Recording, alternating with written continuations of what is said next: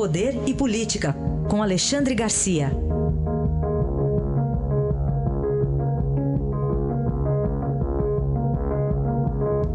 Alexandre, bom dia. Bom dia, Raíssa. Bom dia, Carolina. Oi, bom dia. Vamos começar com duas CPIs ou tentativas, Alexandre. De um lado, o CPI da Lava Jato na Câmara, do outro, da Lava Toga no Senado. Pois é, eu tenho a impressão de que as duas uh, serão apenas tentativas. Né? Até uma meio que compensando a outra. Lá no Senado já se descobriu que o artigo 146 do regimento interno do Senado diz o seguinte: não se admitirá CPI sobre matérias pertinentes. Um, a Câmara dos Deputados. Dois, as atribuições do Poder Judiciário. E três, aos Estados. Quer dizer, o Senado vai se, vai se declarar impedido de fazer uma CPI por seu próprio regimento interno. Já na Câmara, a, a situação é, é outra, mas é parecida. Né? Uh, 175 deputados assinaram um pedido de CPI para constranger as investigações da Lava Jato, em outras palavras, para ser direto. Bastariam 171 assinaturas, houve algumas a mais. Né?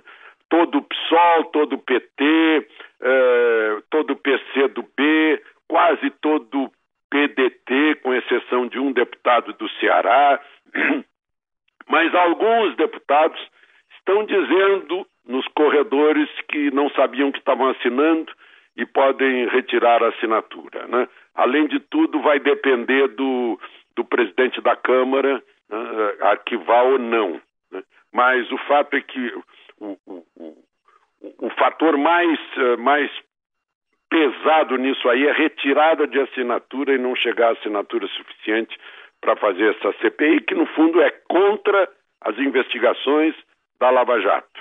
E lá no Senado o pedido de CPI é a favor de investigações da Lava Jato. Né? Acho que uma anula a outra e não vai sair não, nenhuma das duas. Falar também sobre a movimentação dos estados em relação ao dinheiro, né, que deve ou deixou de vir do Fundo Amazônia. Pois. Os governadores ficaram numa tratativa ali diretamente com a Noruega, né, semana passada? Pois é, eu fiquei um pouco chocado com isso. Eu lembrei de uma foto do Juscelino Kubitschek, presidente do Brasil, com, eh, foi flagrado com a mão assim como se estivesse pedindo esmola para, se não me engano, o secretário de Estado americano, ou mesmo o presidente Eisenhower. Eu, não lembro bem qual era a autoridade americana, né? E foi um vexame aquilo. E eu, foi o que eu vi agora os governadores da Amazônia Legal, isto é, do Amapá, de, de Rondônia, de Roraima, do Amazonas, de Tocantins, de Mato Grosso, do Acre, eh, do Maranhão, se reunindo com embaixadores da Alemanha, do Reino Unido e da Noruega, exatamente na embaixada da Noruega, que é o país daquela hidra poluidora da Amazônia. Ela sozinha polui poluiu mais que todos os garimpeiros ilegais da Amazônia. Né? Eu achei meio, meio vexatório, parecia pires na mão. Olha, qualquer dinheiro que vier vem bem, porque a gente não está recebendo, a, a gente está em más condições uh, de, de finanças nos nossos estados. O que vier vem bem, tem um dinheirinho aí, tem uma esmola aí.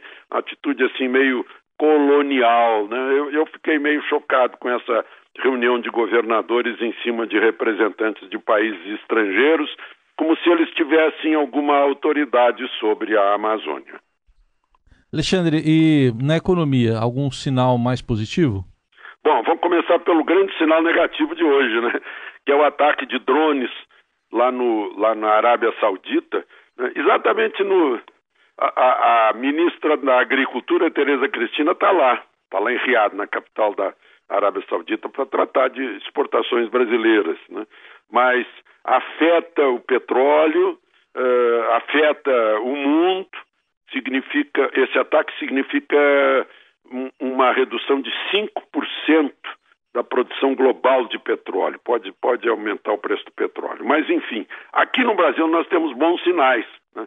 A gente conversa com empresários e eles estão sentindo né, que estão podendo respirar. Né? O risco país está no menor patamar, não é muita vantagem, está no menor patamar desde 2013, mas enfim, né, chegou a 118 pontos. A arrecadação fiscal, isso é importante, deu 8 bilhões acima do esperado para o mês de julho. Né? Uh, e, a, e, aí em agosto vai haver um desbloqueio de, de 500 bilhões. Né? Outra questão aí, as vendas do varejo também surpreenderam. Assim como o PIB surpreendeu, as vendas do varejo subiram 1% em julho em relação ao mês anterior. E, e, o legislativo, nas negociações com o governo, está sentindo melhoras né, desde que assumiu o, o, general Luiz Ramos, que está nessa secretaria que trata dos assuntos políticos. Então, sinais bons para a economia, sinais ruins na economia mundial. Né? Eu fico lembrando aqui a quantidade de esquadrilhas de, de, de B-12, de B-24, B-29, aquelas grandes fortalezas voadoras, para reduzir um pouquinho do petróleo de Hitler lá em Baku, na, na Romênia. Né? Quantos morreram por causa disso? E agora 10 drones, ou seja, não tripulados, tripulados, comandados por um sujeito que está atrás de um computador, fazem um estrago desse tamanho. São os novos tempos de guerra. Muito bem. Só para citar que a, a, foto que você mencionou é com o secretário mesmo, o John Foster Dulles. Ah, opa, é. John Foster Dulles.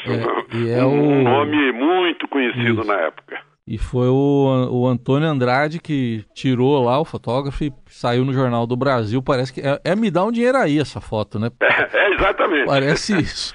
É exatamente. Tá obrigado aí pela rapidez na pesquisa. Então, tá bom. Alexandre, obrigado. Até amanhã, então. Até amanhã.